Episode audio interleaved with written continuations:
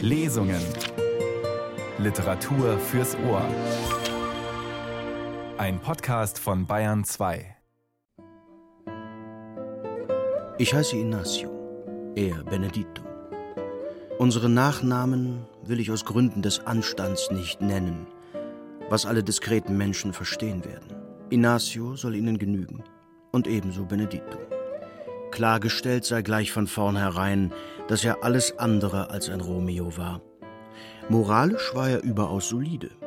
Am eigenen Charakter kann man nichts ändern, und der von Benedito war gut, oder sagen wir besser, friedfertig. Sein Verstand hingegen war weniger originell. So beginnt eine der Geschichten von Joaquim Maria Machado de vor über 100 Jahren geschrieben und überaus aktuell, wie auch die anderen wunderbaren Erzählungen des Brasilianers mit Blick auf menschliche Schwächen, Fortschrittsfanatiker, Populisten und auch Despoten unserer Tage. Machado de Assis karikierte die Mächtigen, fragte nach der Grenze von Gut und Böse, Verstand und Wahnsinn. Er war ein Enkel entlassener Sklaven, kam aus ärmsten Verhältnissen, wurde Journalist und erster Präsident von Brasiliens Akademie für Sprache und Dichtung. Heute wird er gefeiert als Ahnherr des magischen Realismus und der lateinamerikanischen Moderne. Kurzum, Machado de Assis, 1839 in Rio de Janeiro geboren, 1908 dort gestorben, ist einer der ganz Großen der Weltliteratur. Manesse ließ nun 13 seiner Erzählungen neu und zum Teil erstmals ins Deutsche übersetzen. Was für ein Schatz! Und Genia Lacher liest zwei aus diesem Band: Das babylonische Wörterbuch, das dem Band den Titel gab, und Evolution. Cornelia Zetsche wünscht viel Vergnügen. Evolution. Ich heiße Ignacio, er Benedito. Unsere Nachnamen will ich aus Gründen des Anstands nicht nennen, was alle diskreten Menschen verstehen werden. Ignacio soll ihnen genügen und ebenso Benedito. Das ist zwar nicht viel, doch zumindest etwas. Und um es mit Julias Worten auszudrücken, was ist ein Name? fragte sie ihren Geliebten. Was uns Rose heißt, wie es auch hieße, würde lieblich duften. Kommen wir also zu Beneditus Duft. Klargestellt sei gleich von vornherein, dass er alles andere als ein Romeo war. Als ich ihn kennenlernte, war er 45. Ich sage nicht, zu welcher Zeit das war, weil in dieser Erzählung alles geheimnisvoll und verknappt sein wird. 45 Jahre alt und volles schwarzes Haar.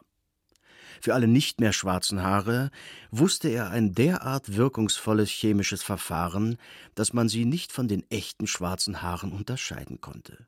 Außer wenn er vom Bett aufstand, doch er zeigte sich niemandem, wenn er vom Bett aufstand. Alles andere war echt. Beine, Arme, Kopf, Augen, Kleider, Schuhe, Uhrkette und Stock. Selbst die diamantenbesetzte Krawattennadel eine der schönsten, die ich je gesehen habe, war echt und legal erworben. Sie hat ihn eine Stange Geld gekostet. Ich war selbst dabei, als er sie kaufte, in dem Laden von. Jetzt wäre mir doch fast der Name des Juweliers herausgerutscht. Sagen wir also in der Rua du Ovidor. Moralisch war er überaus solide. Am eigenen Charakter kann man nichts ändern, und der von Benedito war gut, oder sagen wir besser, friedfertig. Sein Verstand hingegen war weniger originell. Wir können ihn mit einem vielbesuchten Wirtshaus vergleichen, in dem Ideen jeglicher Art und von überall her zusammenkamen und sich mit der Wirtsfamilie an einen Tisch setzten. Manchmal trafen dort zwei Menschen aufeinander, die sich feindlich gesinnt waren oder einander einfach nicht leiden konnten, doch Streit gab es keinen. Der Hausherr verlangte gegenseitige Rücksichtnahme von seinen Gästen.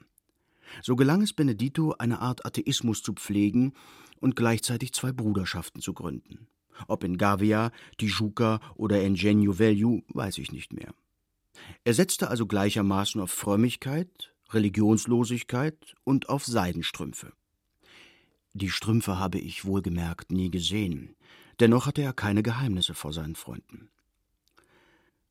Unsere Bekanntschaft begann auf einer Reise nach Vassuras.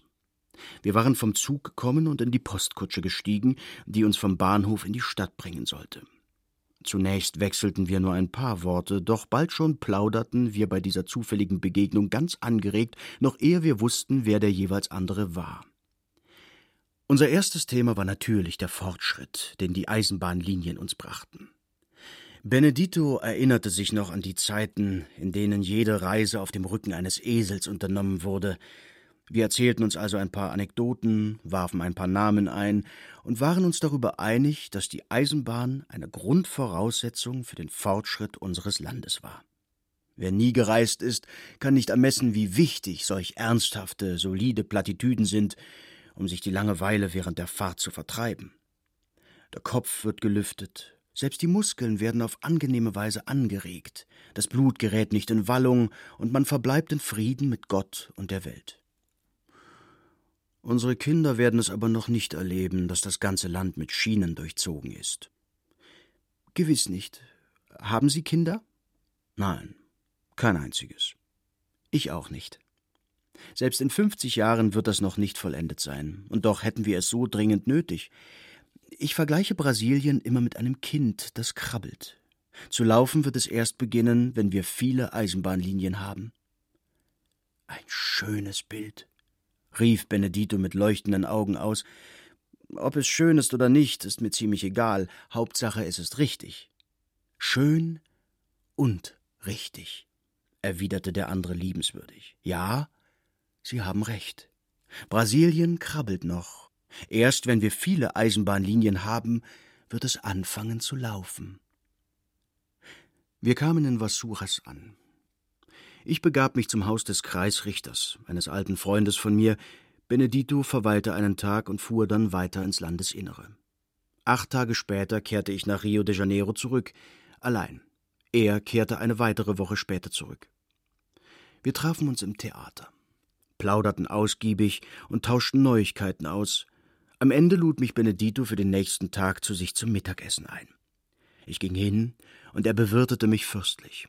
Wir genossen gute Zigarren und unterhielten uns angeregt. Mir fiel auf, dass mich seine Ideen auf der Reise stärker beeindruckt hatten, die vom Lüften des Kopfes und vom Verbleiben in Frieden mit Gott und der Welt zum Beispiel, aber vielleicht war es auch das Mittagessen, das alles andere verblassen ließ. Es war wirklich großartig. Und schließlich wäre es vermessen, Lucullus Tisch im Hause Platons decken zu wollen. Zwischen dem Kaffee und dem Cognac erzählte er mir, während er den Ellbogen auf die Tischkante stützte und seine brennende Zigarre betrachtete. Auf meiner letzten Reise konnte ich die Erfahrung machen, wie sehr sie mit diesem Bild, das Brasilien noch krabbelt, doch recht hatten. Ach ja? Jawohl. Es ist genau so, wie Sie in der Postkutsche von Vasuras gesagt haben. Wir werden erst zu laufen beginnen, wenn wir viele Eisenbahnlinien haben. Sie glauben gar nicht, wie recht Sie damit haben. Er führte alle möglichen Beispiele an, Beobachtungen zu den Gebräuchen im Landesinneren, die so schwierigen Lebensbedingungen oder die Rückständigkeit, und doch glaubte er auch an den guten Willen der Bevölkerung und an ihr Streben nach Fortschritt. Leider kümmere sich die Regierung nicht um die Bedürfnisse des Vaterlandes, fast scheine sie gar dessen Rückständigkeit gegenüber den anderen amerikanischen Nationen bewahren zu wollen. Doch müssten wir uns unbedingt darüber klar werden, dass Prinzipien alles sind und die Menschen nichts. Man schafft keine Völker für Regierungen, sondern Regierungen für Völker. Abyssus abyssum invocat. Dann zeigte er mir die übrigen Räume. Alles war aufs edelste ausgestattet. Er führte mir seine Sammlung von Gemälden, Münzen, alten Büchern, Briefmarken und Waffen vor. Er besaß Schwerter und Florette, räumte aber ein, dass er nicht fechten könne. Unter den Bildern entdeckte ich ein wunderschönes Frauenporträt. Ich fragte Benedito, wer das sei.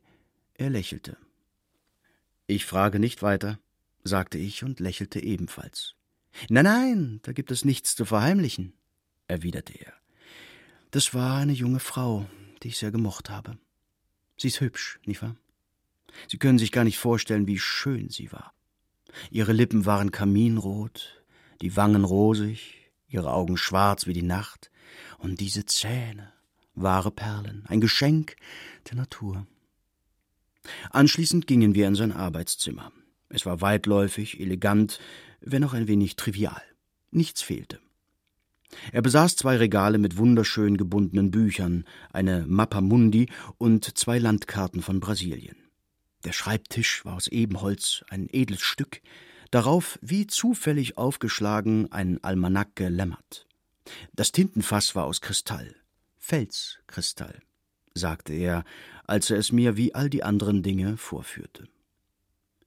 Im Nebenraum stand eine Orgel. Er spielte Orgel und er liebte die Musik, sprach begeistert von ihr, nannte Opern, zitierte die besten Stellen daraus und ließ mich zudem wissen, dass er als Kind Flöte gelernt hatte. Er habe es jedoch bald wieder aufgegeben, was schade sei, wie er abschließend sagte, weil die Flöte wirklich ein sehr melancholisches Instrument sei. Dann zeigte er mir noch die anderen Gemächer, und wir gingen in den Garten, der eine Pracht war weil dort die Kunst die Natur verschönerte und die Natur die Kunst krönte. Mittels der Rosen beispielsweise. Die Rose, sagte er mir, sei unleugbar die Königin der Blumen. Mittels der Rosen also, und er besaß jegliche Arten aus sämtlichen Ländern. Entzückt verließ ich sein Haus. Wir trafen uns noch öfter. Auf der Straße, im Theater, bei gemeinsamen Freunden, und ich hatte Gelegenheit, ihn besser kennenzulernen. Vier Monate später reiste ich nach Europa wegen eines Geschäfts, das mich zu einer einjährigen Abwesenheit zwang. Er blieb und kümmerte sich um die Wahl, denn er wollte Abgeordneter werden. Ich selbst hatte ihn darauf gebracht, ohne jede politische Absicht zwar, ich wollte ihm lediglich schmeicheln. Es war, um es mit einem schlechten Vergleich zu sagen, als hätte ich den Schnitt seiner Weste gelobt. Er griff die Idee jedoch auf und kandidierte. Eines Tages, als ich in Paris eine Straße überquerte, traf ich unerwartet auf Benedito. Na sowas, rief ich aus. Ich habe die Wahl verloren, sagte er. Deswegen mache ich jetzt eine Europareise. Fortan wich er nicht mehr von meiner Seite. Wir reisten die ganze restliche Zeit zusammen. Er gestand mir, dass die verlorene Wahl ihn nicht von dem Vorhaben abgebracht habe, Abgeordneter zu werden. Im Gegenteil. Sie habe ihn nur noch mehr angestachelt. Er erzählte mir, dass er große Pläne habe. Ich möchte Sie als Minister sehen, sagte ich. Damit hatte Benedito nicht gerechnet, und sein Gesicht hellte sich auf, doch er verbarg die Freude sogleich wieder. So weit denke ich noch nicht, antwortete er. Sollte ich aber je Minister werden, dann Minister für Industrie, das können Sie mir glauben. Es reicht mit der Parteipolitik. Wir müssen die lebendigen Kräfte unseres Landes weiterbringen, seine großen Ressourcen. Erinnern Sie sich daran, was wir in der Postkutsche von Vasuras gesagt haben? Brasilien krabbelt noch. Es wird erst mit den Eisenbahnlinien zu laufen anfangen. Sie haben recht, stimmte ich ihm ein wenig erstaunt zu. Und was meinen Sie, warum ich nach Europa gekommen bin? Wegen einer Eisenbahnlinie. Ich habe in London schon alles geregelt. Tatsächlich. Ja, es ist alles abgeschlossen. Ich zeigte ihm die Unterlagen, und er betrachtete sie fasziniert. Da ich bereits Aufzeichnungen, statistische Daten, Broschüren, Berichte sowie Vertragskopien zu industriellen Themen gesammelt hatte, erklärte Benedito, er wolle sich diesbezüglich ebenfalls kundig machen. Und in der Tat sah ich ihn Ministerien, Banken und Verbände aufsuchen, wo er zahlreiche Vermerke und Schriftstücke erbat, die er in seinen Koffern anhäufte, doch die Glut, mit der er dies verfolgte, war nur von kurzer Dauer, war nur geliehen. Viel lieber sammelte Benedito politische Sprüche und parlamentarische Floskeln. Er hatte ein ganzes Arsenal davon im Kopf, und er flocht sie immer wieder in unsere Gespräche ein, als wollte er sie ausprobieren.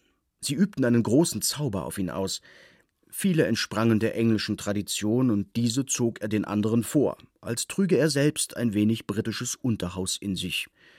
Er brachte sie mit solcher Lust vor, dass ich mich fragte, ob er die reale Freiheit je ohne diesen sprachlichen Apparat akzeptieren würde. Wohl eher nicht. Ich glaube sogar, er hätte im Zweifelsfall immer diese praktischen kurzen Formeln gewählt, die mal schön, mal klangvoll sind, dabei keine Fragen offen lassen und keine Reflexion erzwingen, die die Lehre füllen und dem Menschen seinen Frieden mit Gott und der Welt lassen. Wir kehrten gemeinsam nach Brasilien zurück, doch ich blieb in Pernambuco und fuhr danach wieder nach London, von wo ich erst ein Jahr später nach Rio de Janeiro zurückkam. Zu diesem Zeitpunkt war Benedito bereits Abgeordneter. Ich besuchte ihn und traf ihn bei der Vorbereitung seiner Antrittsrede an. Er zeigte mir Aufzeichnungen und Auszüge aus Berichten sowie wirtschaftspolitische Bücher, in die er Zettelchen mit den folgenden Stichworten gelegt hatte Wechselkurs, Grundsteuer, Getreidefrage in England, Haltung von Stuart Mill, Thiers Fehleinschätzung bezüglich der Eisenbahnlinien etc. Benedito erzählte offen, ausführlich und begeistert. Er sprach von diesen Dingen, als hätte er sie gerade entdeckt, legte mir alles ab ovo dar, sein Anliegen war es, den Politikern des Abgeordnetenhauses zu zeigen, dass er selbst Politiker war. Anschließend fragte er nach meiner Firma, ich erzählte ihm, was es Neues gab. Ich rechne damit, in zwei Jahren die erste Eisenbahntrasse einweihen zu können. Und die englischen Geldgeber? Was soll mit denen sein? Sind sie zufrieden, hoffnungsvoll? Sehr, das können Sie mir glauben. Ich berichtete ihm von einigen technischen Besonderheiten und er hörte mir zerstreut zu, vielleicht weil meine Ausführungen recht kompliziert waren, vielleicht auch aus einem anderen Grund. Als ich ausgeredet hatte, sagte er, er freue sich, dass ich mich der industriellen Bewegung verschrieben hätte. Genau die bräuchten wir, und deshalb bot er sich an, mir die Einleitung seiner Rede vorzulesen, die er in ein paar Tagen halten müsse. Es ist noch eine Rohfassung, erklärte er mir, doch die grundsätzlichen Ideen stehen. Er begann. Erlauben Sie mir, dass ich in dieser Zeit wachsender Gemütserregung und dieses ganzen Parteiengeschreis, das die Stimmen mit berechtigten Anliegen überlagert, eine Bitte an die Nation richte. Meine Herren, es ist an der Zeit, dass wir uns ausschließlich, ich sage wohlgemerkt ausschließlich, um materielle Verbesserungen in unserem Land kümmern. Mir ist sehr wohl bekannt, was man mir erwidern wird. Sie werden sagen, eine Nation besteht nicht nur aus einem Magen zum Verdauen, sondern auch aus einem Kopf zum Denken und einem Herzen zum Fühlen. Ich antworte Ihnen, das alles ist nichts oder wenig wert, solange sie keine Beine zum Laufen hat. Und ich wiederhole hier, was ich vor einigen Jahren auf einer Reise durchs Hinterland zu einem Freund gesagt habe. Brasilien ist ein krabbelndes Kleinkind, und es wird erst anfangen zu laufen, wenn es mit Eisenbahnlinien durchzogen ist. Länger konnte ich ihm nicht zuhören, weil ich sehr nachdenklich wurde. Mehr noch als nachdenklich, ich war sprachlos, verstört angesichts dieses psychologischen Abgrunds, der sich da zu meinen Füßen auftat. Der Mann meint das wirklich ernst, dachte ich. Er ist überzeugt von dem, was er da geschrieben hat. Also stieg ich hinunter in den Abgrund, um eine Erklärung für die verschlungenen Pfade zu finden, die diese Erinnerung aus der Postkutsche von Vasuras zurückgelegt hatte. Was ich dort unten fand, und verzeihen Sie, wenn ich hochmütig wirke, war eine weitere Bestätigung der Evolutionstheorie, wie Spencer sie formuliert hatte, Spencer oder Benedito, einer von beiden. Sie hören Radiotexte, das offene Buch, die Lesung am großen Kultursonntag. Genia Lacher liest zwei Erzählungen des Brasilianers Joaquim Maria Machado de Assis. Das babylonische Wörterbuch Es war einmal ein Böttcher und Demagoge namens Bernardino, der in kosmographischen Belangen die Ansicht vertrat, die Welt sei ein riesiges Fass Marmelade und in politischen, dass der Thron der Masse gebühre. Um sie dorthin zu bewegen, griff er nach einem Stock, stachelte die Gemüter auf und prügelte den König vom Thron. Als Bernardino siegestrunken und umjubelt in den Palast einzog, musste er allerdings feststellen, dass auf dem Thron nur Platz für einen Einzelnen war. Der Böttcher löste dieses Problem, indem er selbst den Thron bestieg. In mir, donnerte er, seht ihr die gekrönte Masse. Ich bin ihr, ihr seid ich. Die erste Amtshandlung des neuen Königs war die Abschaffung der Böttcherei.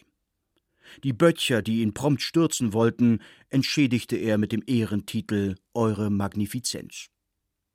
Als zweites verkündete er die Änderung seines Namens zu höherem Glanz von Amt und Person von Bernardino zu Bernardonus. Zudem gab er bei einem großen Gelehrten dieses Fachs einen Stammbaum in Auftrag, der ihn binnen einer Stunde zum Nachfahren eines römischen Generals des vierten Jahrhunderts machte, eines gewissen Bernardus Botticus.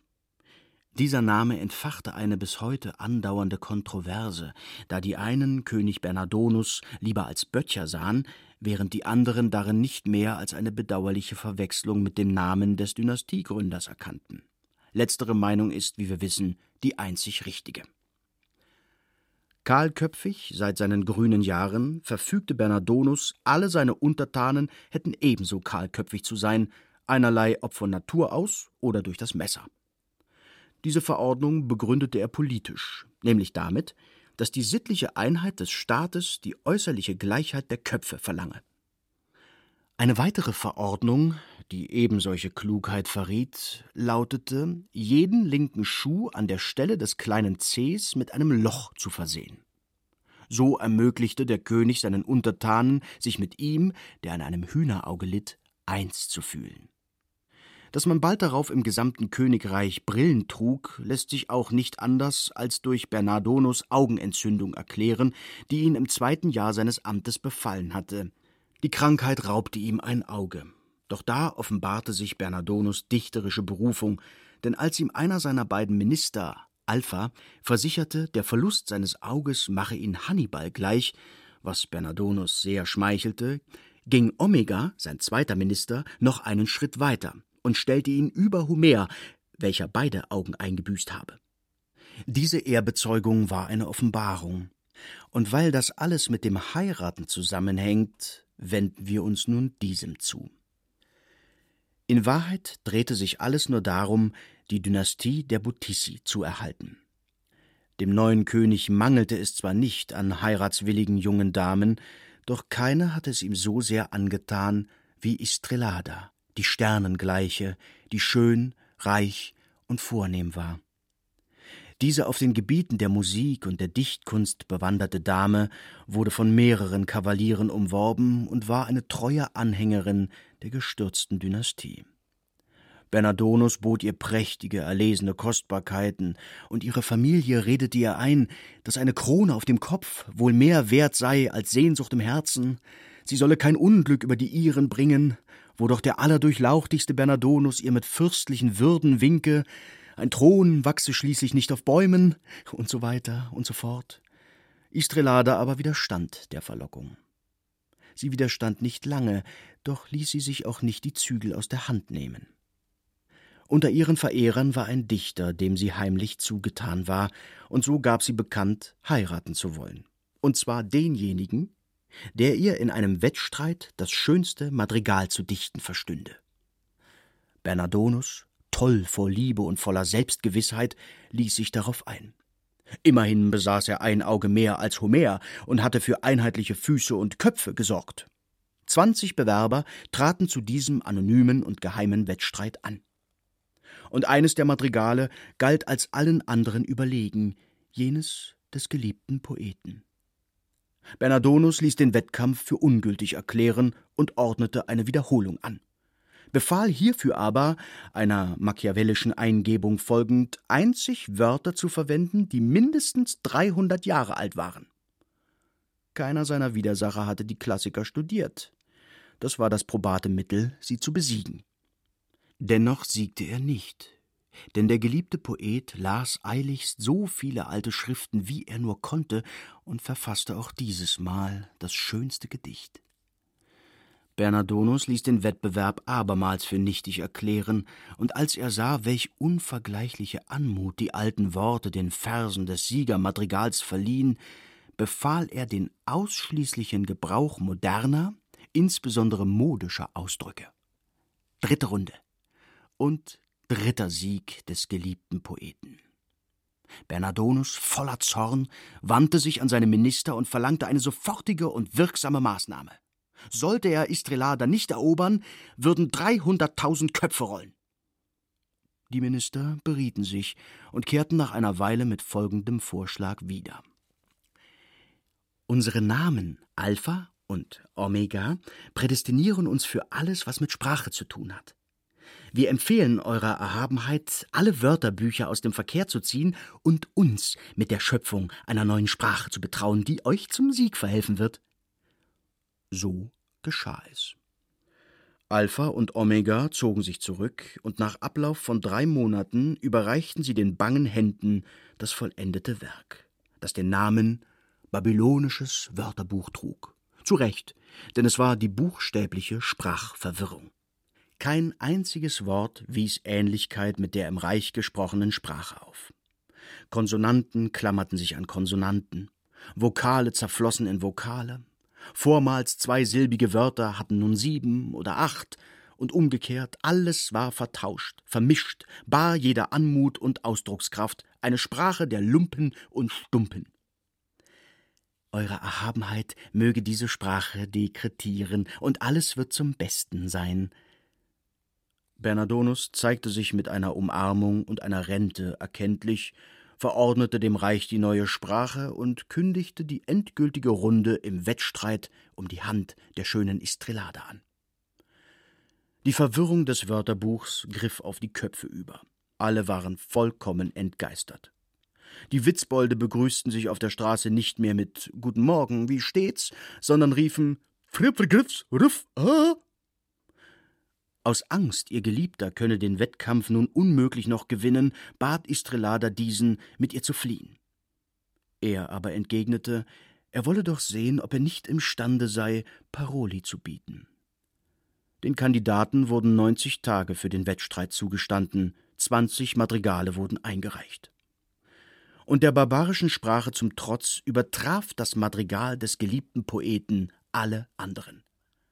Bernardonus, von rasendem Wahn erfasst, ließ den beiden Ministern die Hände abschlagen, und bei dieser Rache blieb es. Istrelada war von solch bewundernswerter Schönheit, dass er es nicht wagte, ihr Leid anzutun, also gab er nach. Betrübt schloss er sich acht Tage lang in der Bibliothek ein, studierte, schritt auf und ab, sann nach. Das letzte, das er offenbar las, waren satirische Verse des Dichters Garsau, von denen insbesondere die folgenden ihm wie auf den Leib geschrieben waren. Der edle Apelles, Rubens und Raphael, unnachahmlich wurden sie nicht der Farbpalette wegen, die feine Mischung machte sie unsterblich.